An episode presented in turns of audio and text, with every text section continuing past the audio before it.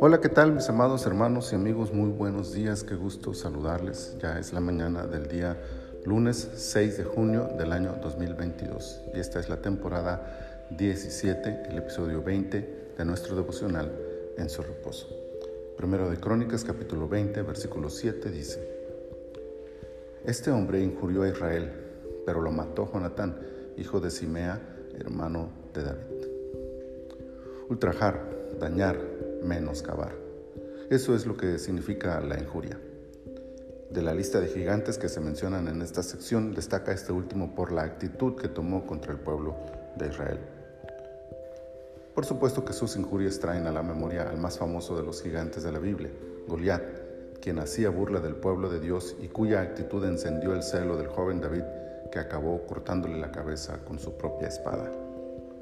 Esta vez fue su sobrino, el hijo de su hermano y homónimo de su mejor amigo, Jonatán, quien se hizo cargo de la afrenta que aquel gigante de 24 dedos levantó contra los escogidos de Dios. Destaca entonces la expresión, pero lo mató Jonatán, como diciendo, ah sí, el gigante ofendió a los hijos de Dios, pero no pasó nada, murió a manos de un soldado del ejército. Sus injurias fueron solo eso, no pudo hacer más daño porque fue derrotado. Sí, era un gigante. Y sí, aún entre los gigantes destacaba.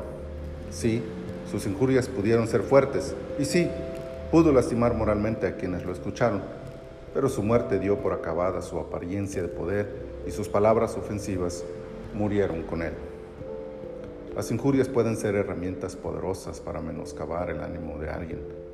Quizá en alguna ocasión hemos experimentado la afrenta de ser menospreciados o ultrajados por otros y no ha sido grata la sensación de tal condición. Pero así como la muerte del gigante acabó con sus injurias, toda palabra corrompida en contra de un hijo de Dios será derribada por la presencia del Señor a nuestro lado. No importa si son gigantes, si son poderosos o si son, más fuertes que nosotros, Dios levantará su poder contra aquellos que injurian a los suyos y nos defenderá por amor de su propio nombre. Jonatán mató al gigante, y Dios derribará a nuestros enemigos espirituales para llevarnos a un estado de victoria y paz que nos haga descansar en Él. Que esta sea nuestra fe, nuestra confianza y nuestra seguridad ante todo lo que se levante contra los hijos de Dios.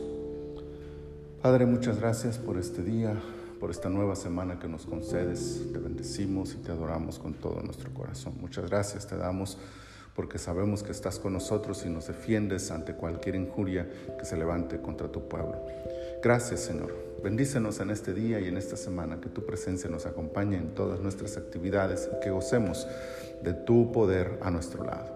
Gracias te damos por todo, en el nombre poderoso de Jesús. Amén. Amén. Que tengan una maravillosa semana en la presencia del Señor.